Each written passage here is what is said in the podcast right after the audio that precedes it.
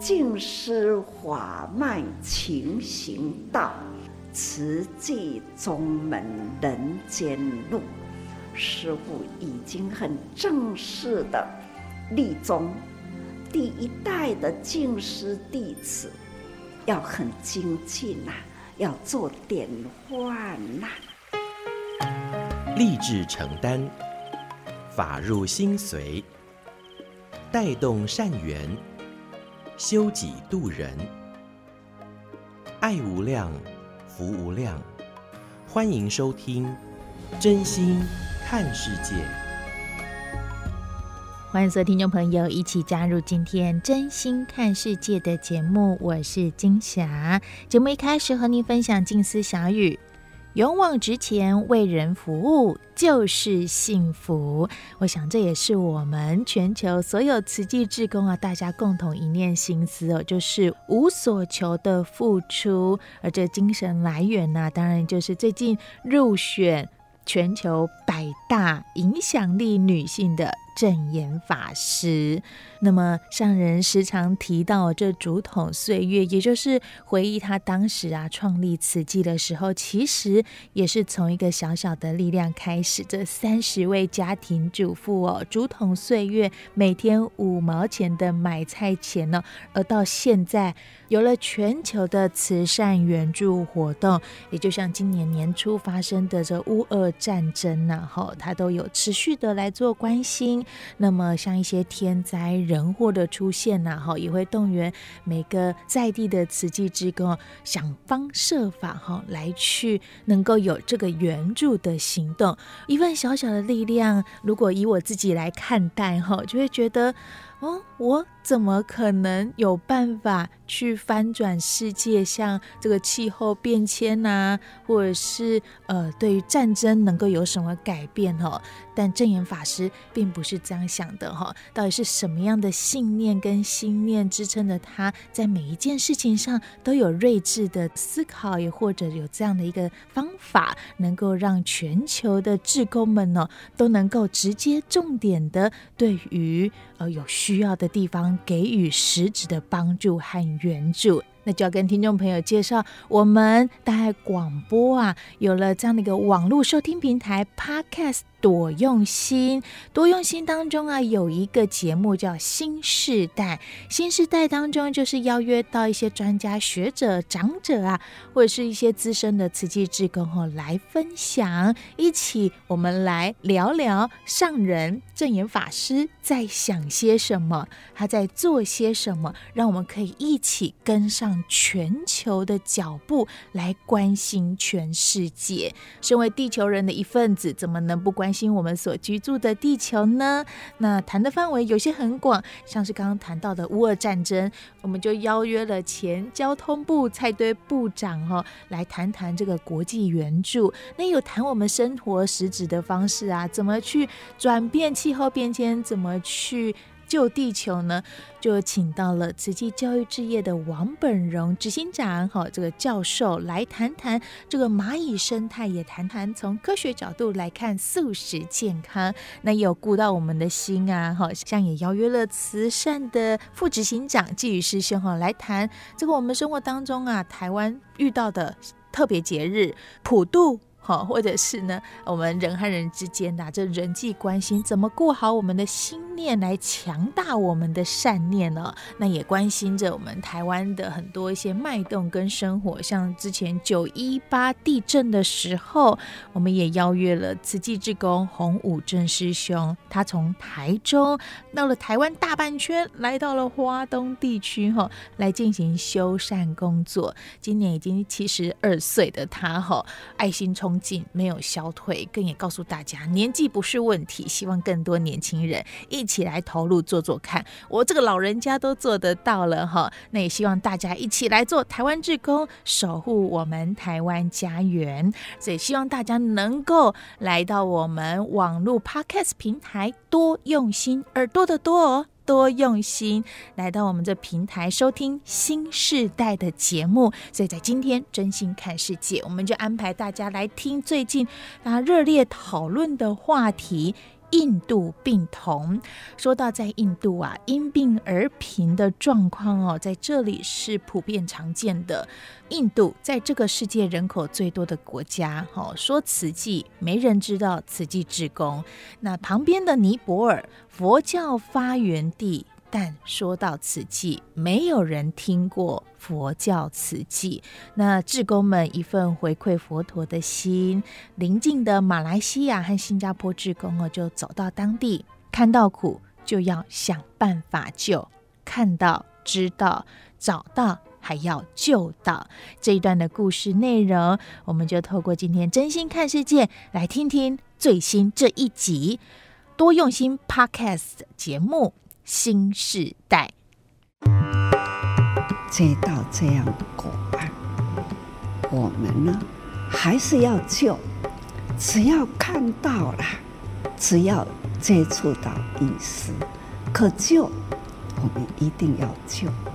现在也很健康啦，幸与不幸，有幸的人呐，他总是命中有。贵人，不幸的人呢，总是种种环境啊，重重的苦难，苦的是命中没有贵人，看得到救不到的不少。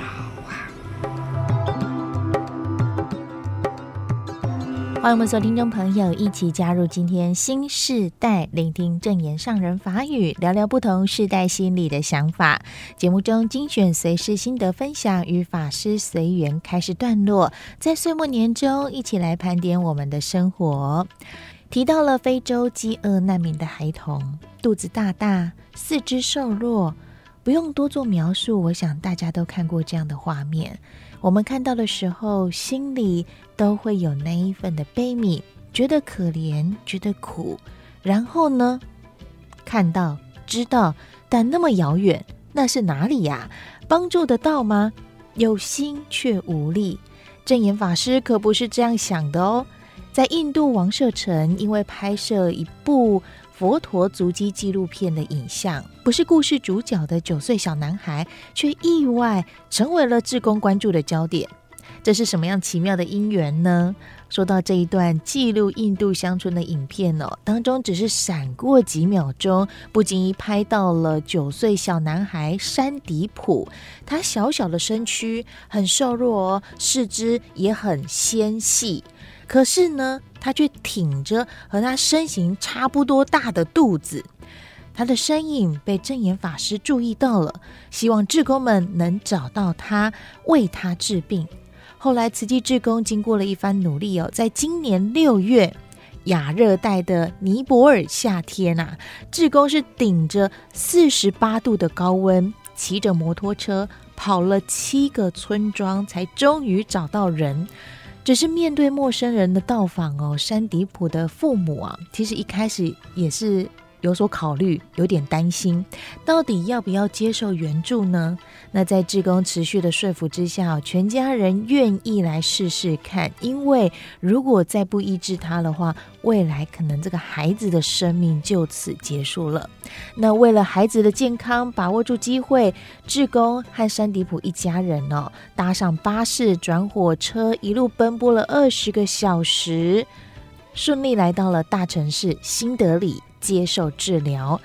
而在印度啊，除了穷困难以就医的问题哦，还有一项特别的规定，就是当你开刀治疗过程输了多少血，家人就需要还多少血。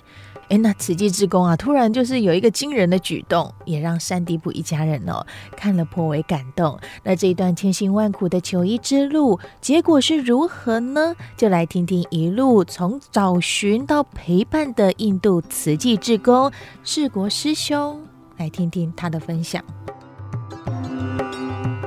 我是世国，我是印度王舍城来的。王舍城就是大家都知道是佛陀讲过。《法华经》《妙法莲华经》的这个地方，那个是对佛教啊记载呢是比较出名的地方。那我刚加入司机，我以前在印度当导游，当时疫情的关系，呃，没有办法就是去接团。那刚好我就是呃台湾的那个邱玉芬，就是邱师姐，还有师洋师兄的关心，让我加入司机。那加入之后，CG 真的呃，我一路上呃学习很多事情。来到台湾，每一段时间都让我很感动。呃，我在王社强就是呃一加入司机嘛，有发现就是小男孩的事情。那刚好我已经加入司机去。摩托车去找小男孩，去到七八个村庄，最后就找到小男孩。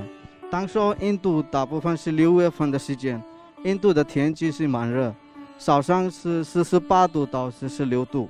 那当时候就是骑摩托车，还有都在山下。你们都知道山下就是比较热。那去到这一棵树，按照视频还有影片去，就是各个农村去问这个小男孩在哪里。那我一去到那个树下呢，就对那个影像，对那个照片，最后就找出来，应该是这边的方向是小男孩的村庄。那最后到那个小男孩的家庭，然后就跟那个摄像师兄联系，因为他有一些礼物，就是有一些衣服，还有一些那个贡品送给小男孩。那这位就是那个小男孩，就是九岁的小男孩，就是三地铺。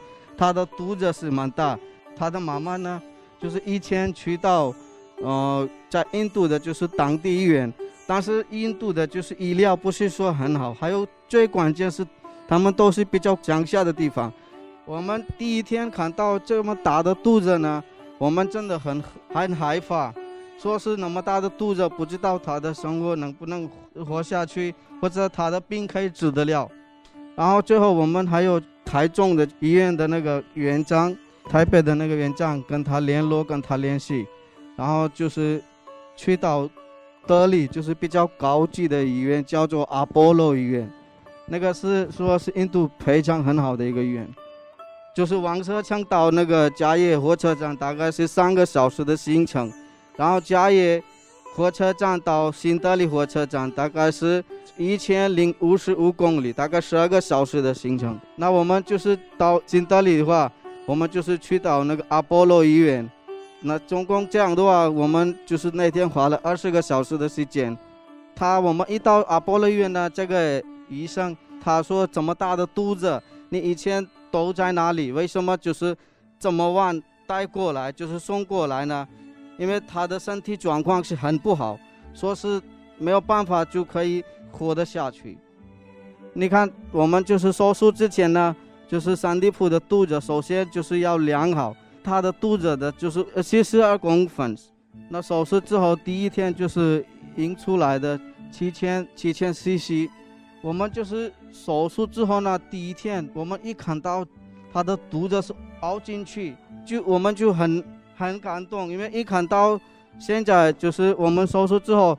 就是他的身体状况越来越好，现在就是他他的肚子完全都是平面，然后我每天就是在饭店里面呢，就是做有一些瑜伽，因为我们希望他肚子里面的液体完全都印出来，这样的话他会很健康的。然后这位是呃三地夫的爸爸，我们经常在医院附近，早上的时候就我会过去，中午的时候师洋师兄过去，我们就是轮落。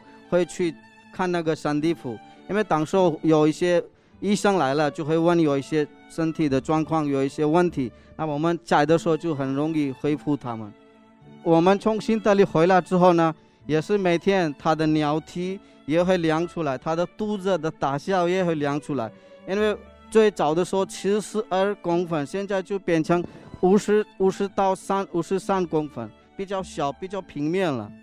稍微补充一下哦，本来要去镇上才能够量体重，但后来实在是太不方便，所以师洋师兄也帮忙网购一个体重机，可以现场在家每天都来进行关心。哇，你看我们在阿波罗医院，就是大家都在一吃饭的时候，三地铺也是跟我们一起吃饭。这是印度的午餐，就是完全都是咖喱咖喱饭，还有就是印度的烤饼。那呃，也跟大家补充一下，刚才有一张，我们之前在跟大家分享的时候，中山区有一位会员大的也特别呃，就是捐助了五百万，要来呃援助这个国际慈善的基金。好，那再麻烦您继续。是第二次，我们持续观察一个月之后，呃，除了引流之外，还需要移除肾脏的手术，因为他们印度的医院呢、有一个比较特别的机制，就是小孩子他手术完之后需要输血。那我们在台湾很幸福，就是呃，我们输血之后其实不用特别再做什么，可是他们是需要还血的。对，就是你借了多少 CC，你要还多少 CC。那那个时候世阳师兄在现场。他就说：“那没关系，我来还。”好，他就主动说他要捐他的血。但是呢，我们就告诉他，其实爸爸妈妈在现场，爸爸应该是可以优先捐的。那后来，呃，还好医院是比较没有持续的追踪啦。那后来是真是没有真的把他还回去。那只是说他当初有这样子的一份心念。好，那赵院长是说小孩子一定会平安顺利健康的长大。然后这个还血的制度还可以让台湾参考。好。那麻烦世国继续。那这个就是照片，跟大家在分享。我们一般就是排档节之前呢，要打扫整理，就是所有房间。那我们就是一般都是比较贫穷的人，比较有钱的人呢，他们买油漆，然后就刷漆等等。但是这些贫穷的人呢，他们就是用牛粪，然后再滴就可以。对，牛粪就在那个底，牛的排泄物可以，他们涂了一层，其实是可以当防蚊虫。然后就干掉以后会就是比较黄黄的，就是比较比较好看的。所以在印度也是说，很多人都没有钱会卖乳胶漆泥子粉，所以他们很简单的用就是牛粪，然后是会那个防水等等。因为我们在排灯节的时候有一个目标。我一定要努力着，要认真着赚钱，然后盖这种的房子。但是他们都没有机会去赚钱，把生活可以盖好。他们一直是这样，因为他们的生活就一般都在比较贫穷的工作，就是打扫卫生的，然后就是种田的，所以他们没有没有办法可以盖这么好的就是呃房子。这些都是就是。呃，那边家里就是一户家，每户家都是这种的房子。然后刚好我们那天我们大家一起来协助，就是发放物资。然后这张照片，他们拿到物资真的很开心，很快乐，因为他们都没有办法，没有机会，没有想到这么好的一个就是活动，来大家协助，来大家帮忙。那这张照片，我们发放物资最后。也会跟大家分享教育的部分，因为教育呢，对生活当中是很重要的一件事情。如果你去读书，如果你去念书，才能你可以生活改善，你的社会可以改善。如果你没有去念书，如果你没有去读书，你的生活还是会比较贫穷的。因为你去读书，你可以当。总理可以当主席，可以当老师，都可以的。但是如果你没有去读书，你还是可以当比较贫穷的一个，就是呃老百姓。然后钱大家都可以抢走，但是如果你去念念书的话，读书的话，你有教育，你有智慧，你的智慧完全都不会抢走的。所以这个对我们来说是一个很好的就是机会，跟大家分享。然后看这一张就是影片，呃，他们就是拿到物资，非常热情，非常开心的感恩商人。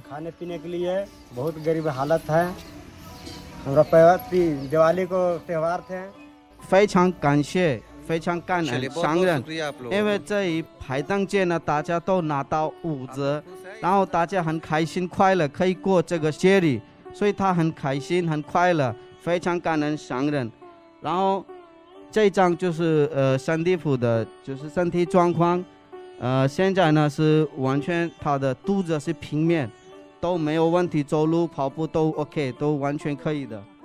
然后是最后呢，我们就是发放物资，也是去到就是山地普家，为了保护他，为了就是支持他，也是送到就是物资是他的家里。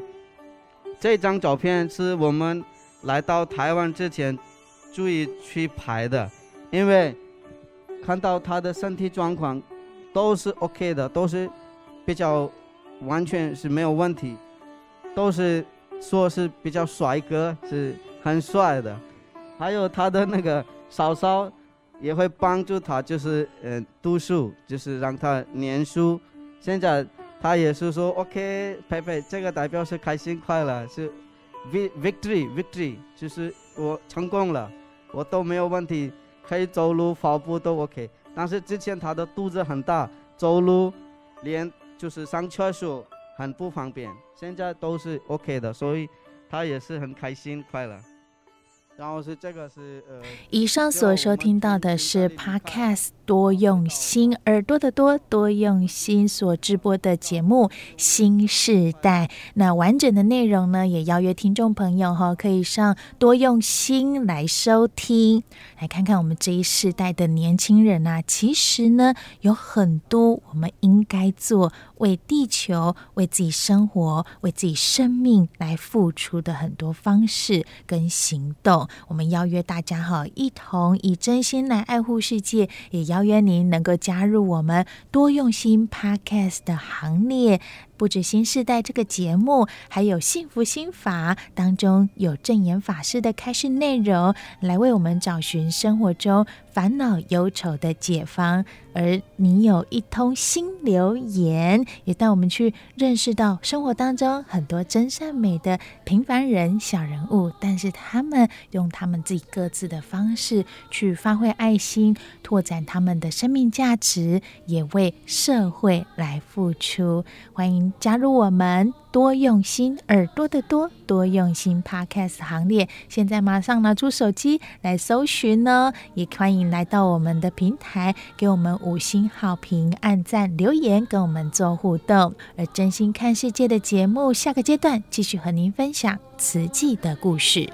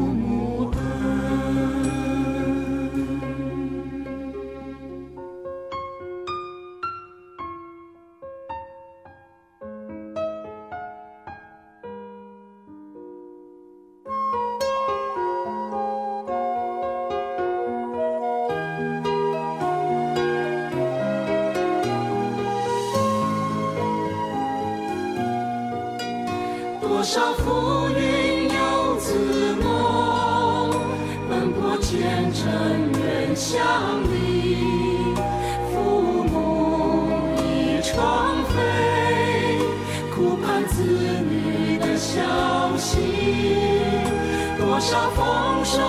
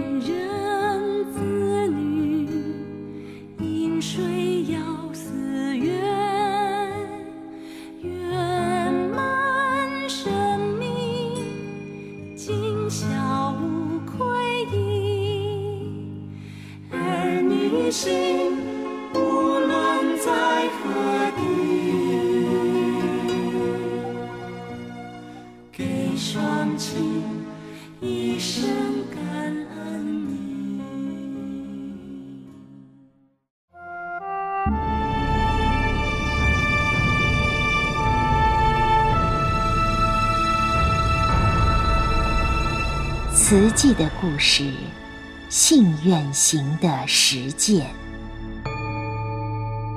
系列三：心莲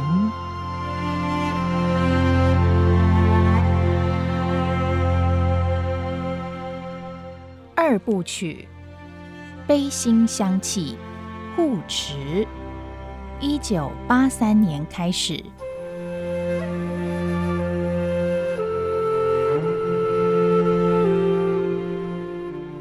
抢救布农族少年，撰文陈美意。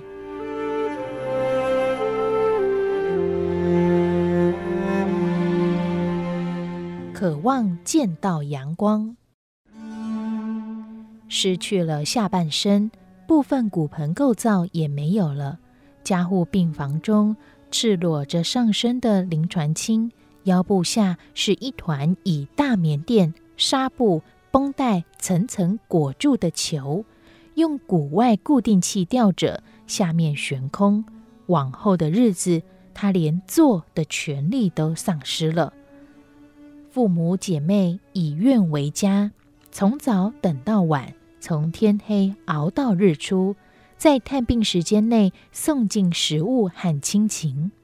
母亲哀戚地说：“在他面前，我们不敢掉泪。”可怜的孩子，为什么要受这么大的罪？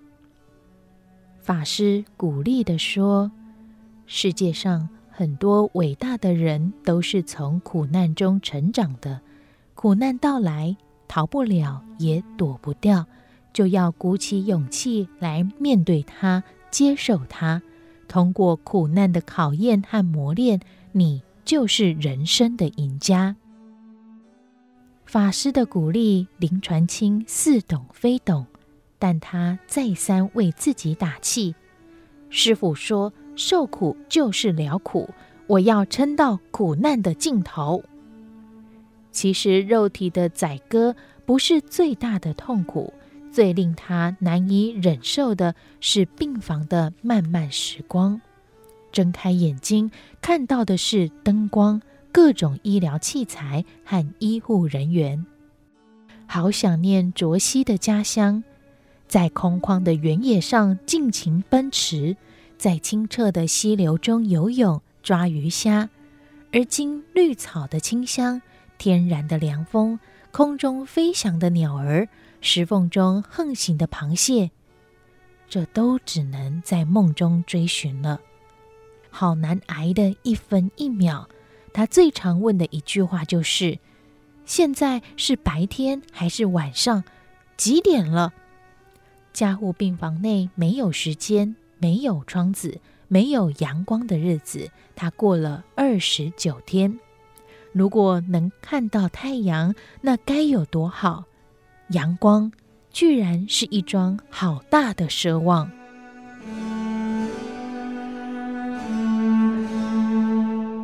和死神拔河。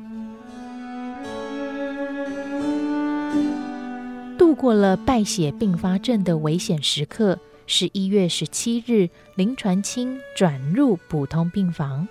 由于下半身伤口尚有裸露状态，广大的皮肤缺损不但带来种种程度的感染，更造成大量体液流失。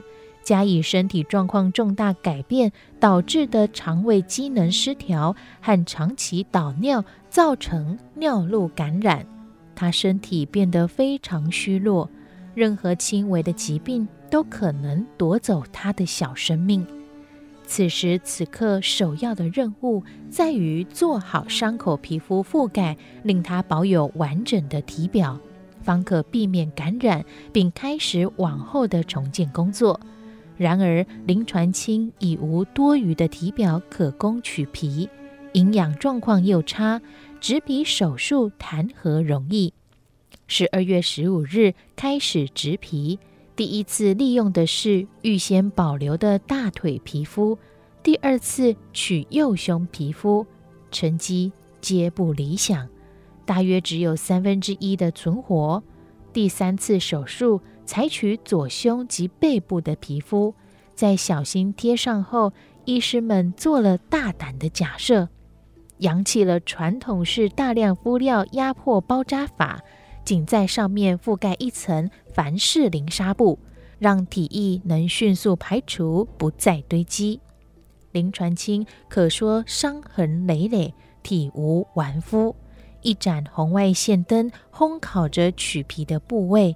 把渗出液烘干，以免感染；背部烘不到，痛彻心扉。来探视他的人都不忍心看。小小年纪要承受偌大的苦楚和磨难，地狱的极刑也不过如此吧？不可思议的，七天后移植的皮肤竟然全部存活。经过这次手术，病情飞快进步。由于大部分的伤口获得覆盖，体液丧失减少，感染也不复存在，胃口改善，体重也渐渐回升了。和死神的拔河再次得到胜利。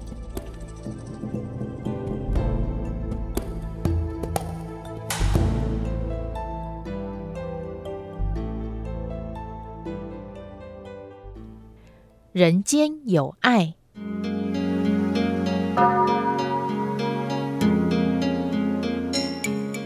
植皮成功，骨外固定器取掉，像烤鸭一样被悬空挂了大半年的林传清，终于能平躺在床上了。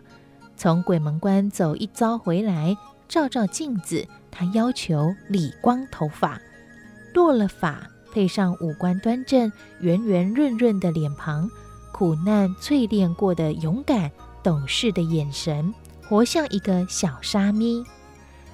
露在新板上的影像反照在画纸上，让人为他的绘画天分吃惊。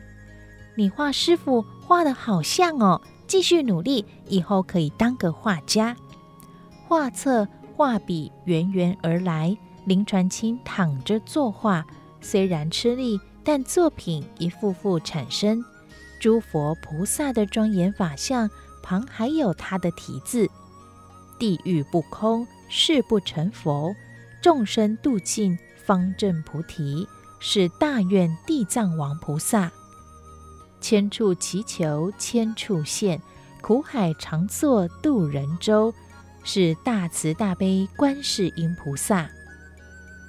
此外，还有释迦牟尼佛、阿弥陀佛、弥勒佛、马明菩萨、龙树菩萨。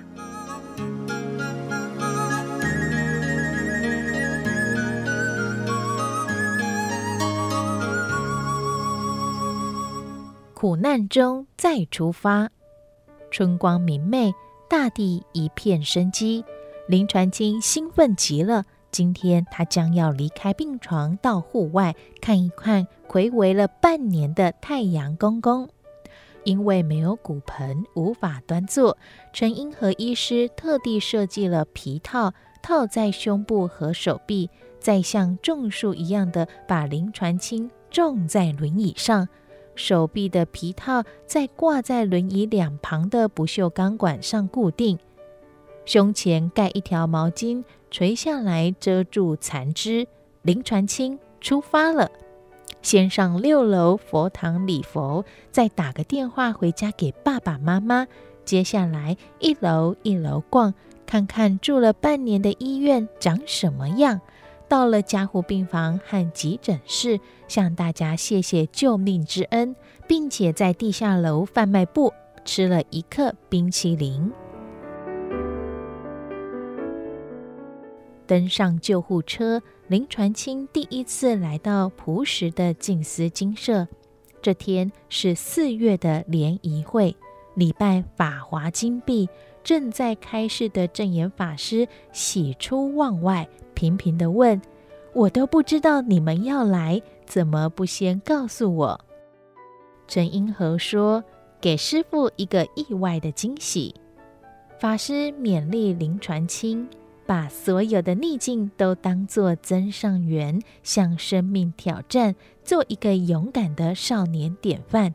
加拿大有个肯尼，台湾有个林传清，要坚强，要勇敢。不向命运低头，非常人要做非常事。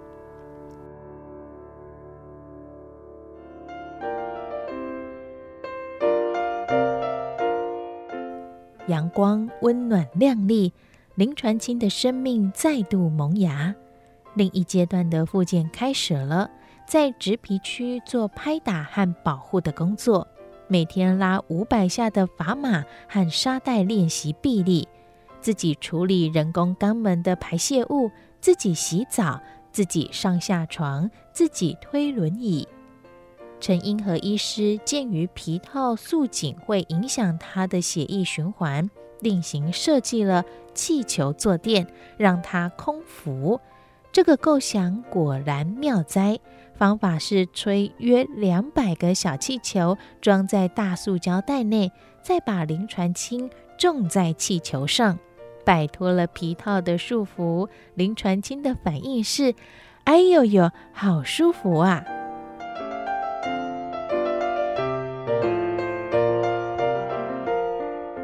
三十五岁的陈英和医术精湛，又有爱心，在骨科的诊断和治疗上，每每有惊人的创意和成就。断指再接的显微手术。组织转移的重建治疗，使面临肢体残障者再现生机。八月初，一个人工髋关节手术的突破，更受到国际医界的肯定，并以临床应用。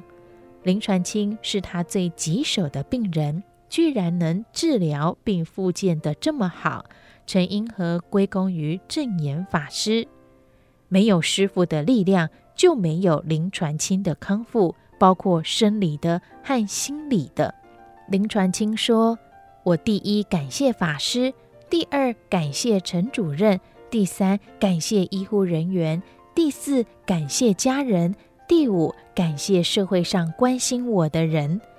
不论问他几次，林传清绝不会把顺序弄错，因为这是他发自内心真诚的话。”我要在人生道上稳健地走下去，才对得起所有关心我的人。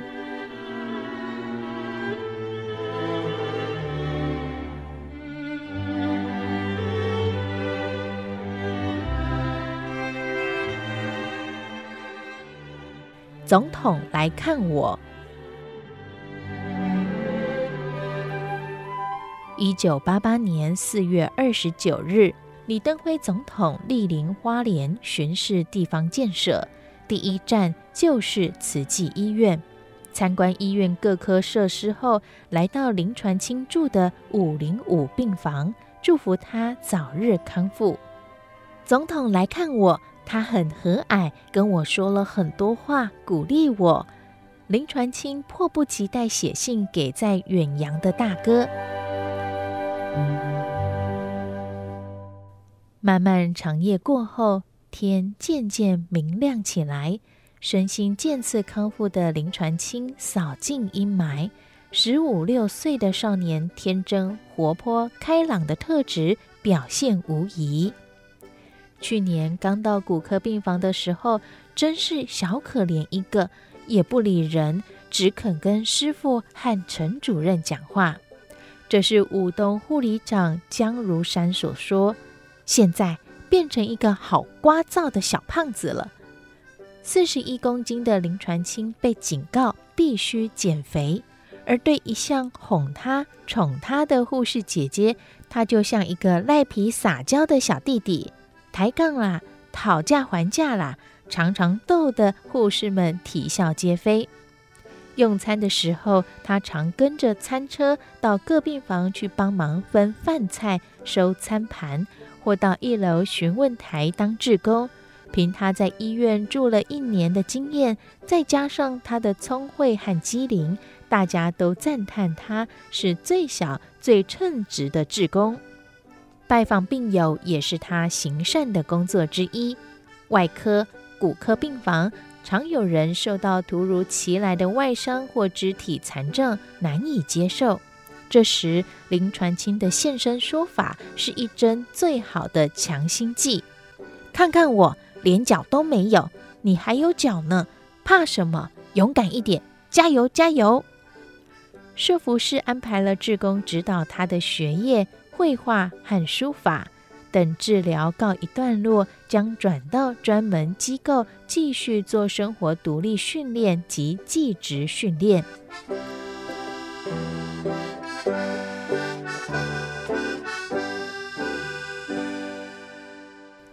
没有哭过长夜，不足以与人生；没有经过火狱。不可能成凤凰。林传清的坎坷生命道尽人生无常，却又透露一线生机。只要坚定意志，不屈不挠，冲破横逆，强韧的生命力可以无穷延伸开展。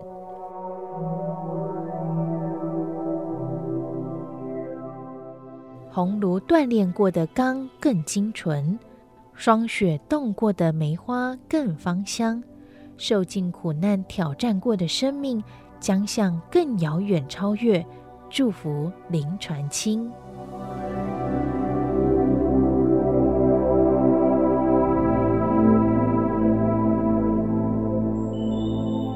本文摘自慈济委员陈美意所著。《感恩的心》一书，完稿于一九八八年十一月。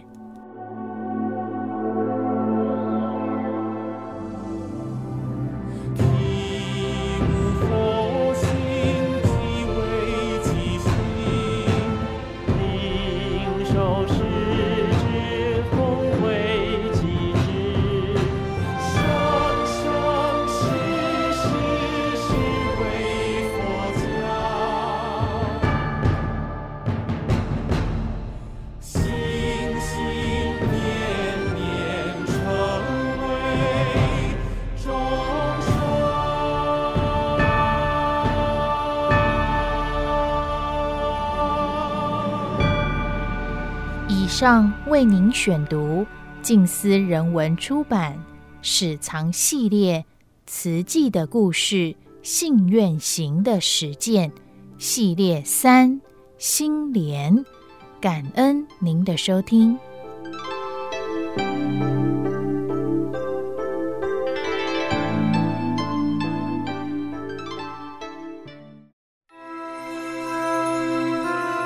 正言上人。纳履足迹。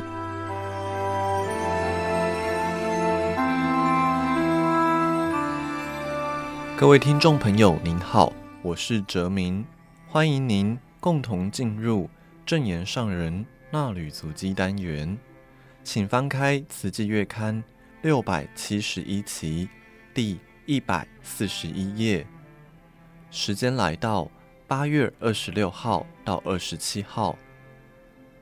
每一天的开始，静思小语，懈怠增业或精进增慧，都在自己的一念间。原著尼泊尔让正法回归。八月二十六日，宗教处萧敬元、刘敬宽等同仁报告尼泊尔蓝皮尼工作事项。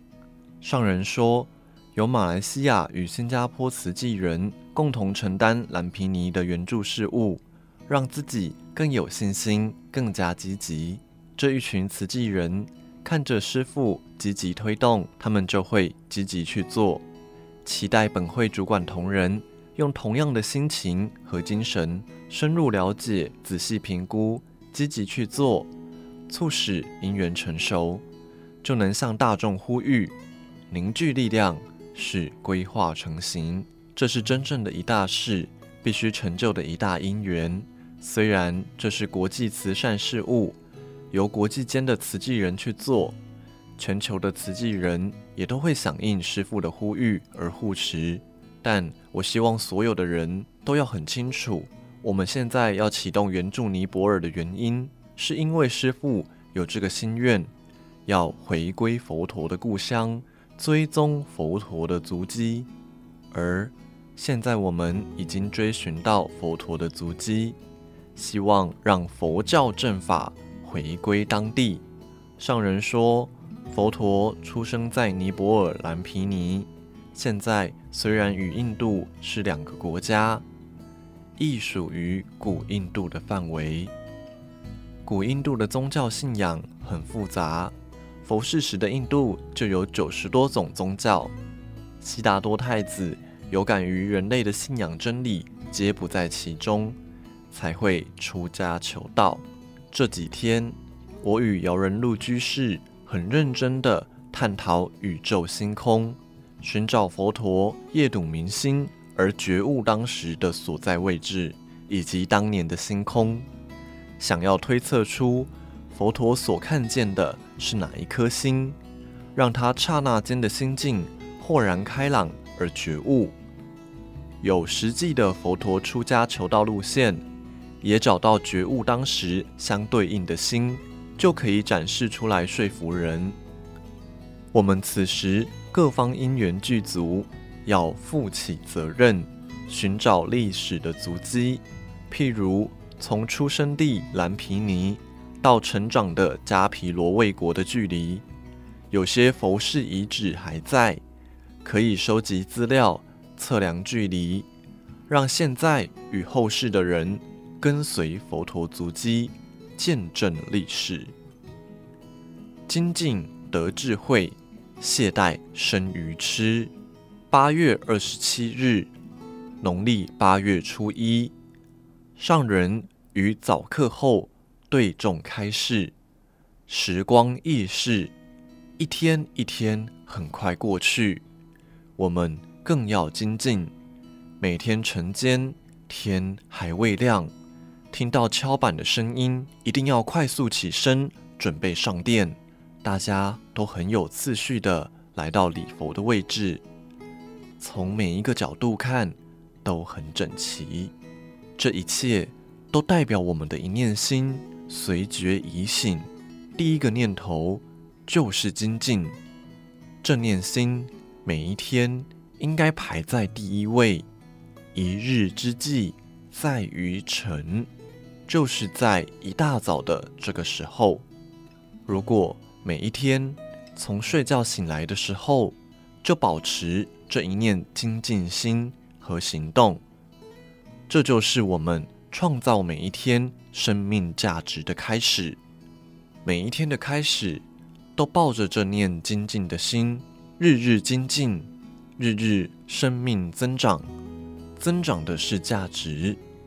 假如这念心懈怠停滞了，时日还是分秒流过，突然浪费时光，消耗生命，还会增业，增加懈怠的业。懈怠的业就是愚痴，懵懂过日子。我们种下精进的因，当然得到精进的果；造作懈怠的因，就得到懈怠的果。精进的果。就是智慧，懈怠的果就是愚痴。今天是农历八月初一，一年十二个月已经过了七个月，时光要争取，争取时间，勤精进，得智慧。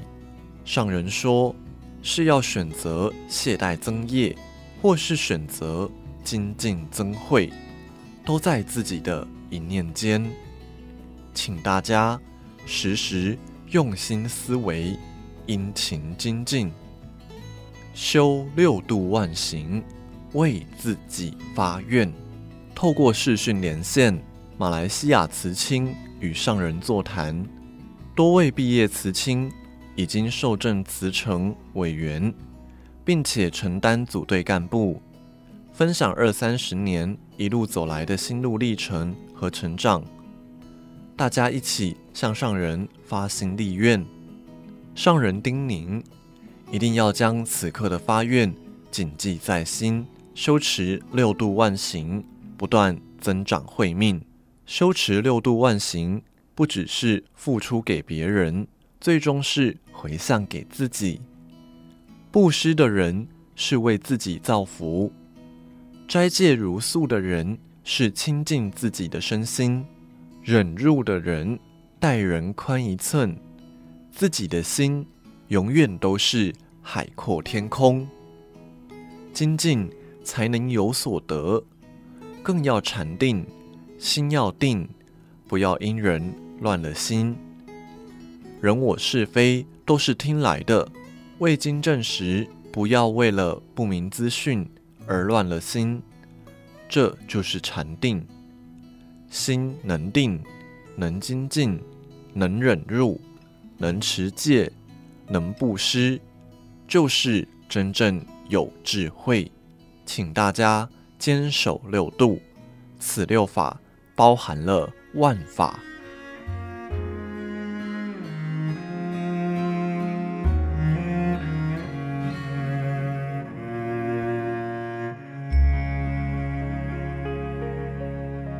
以上内容为您攻读自二零二二年八月二十六号到二十七号的正言上人那里足迹。感恩您的收听。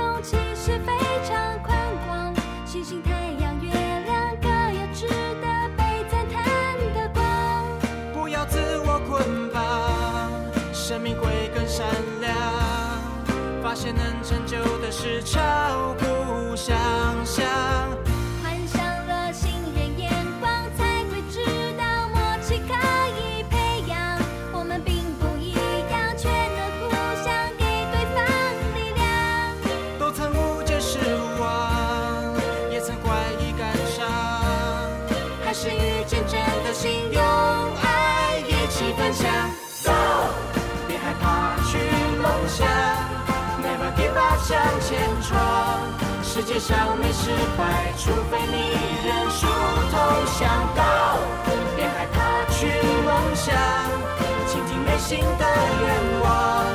就算碰到阻挡，也一定会天天都有成长。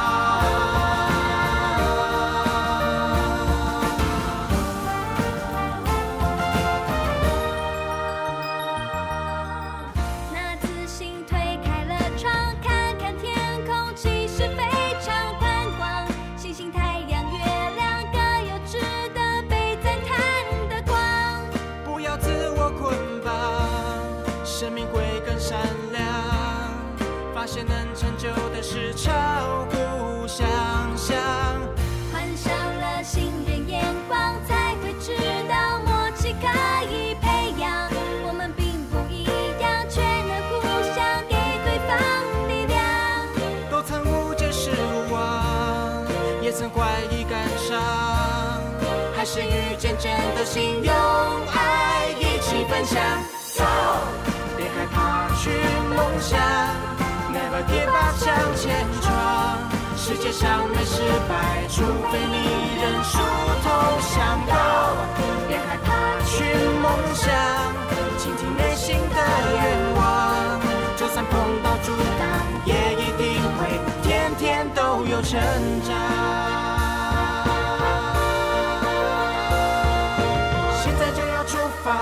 才能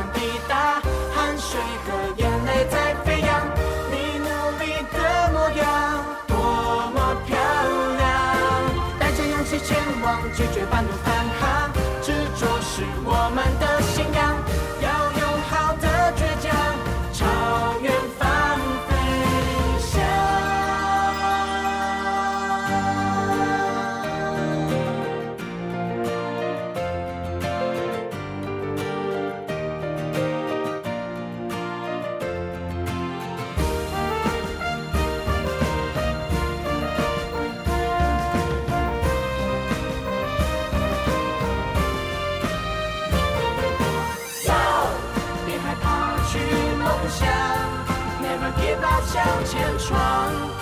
界上没失败，除非你认输投降。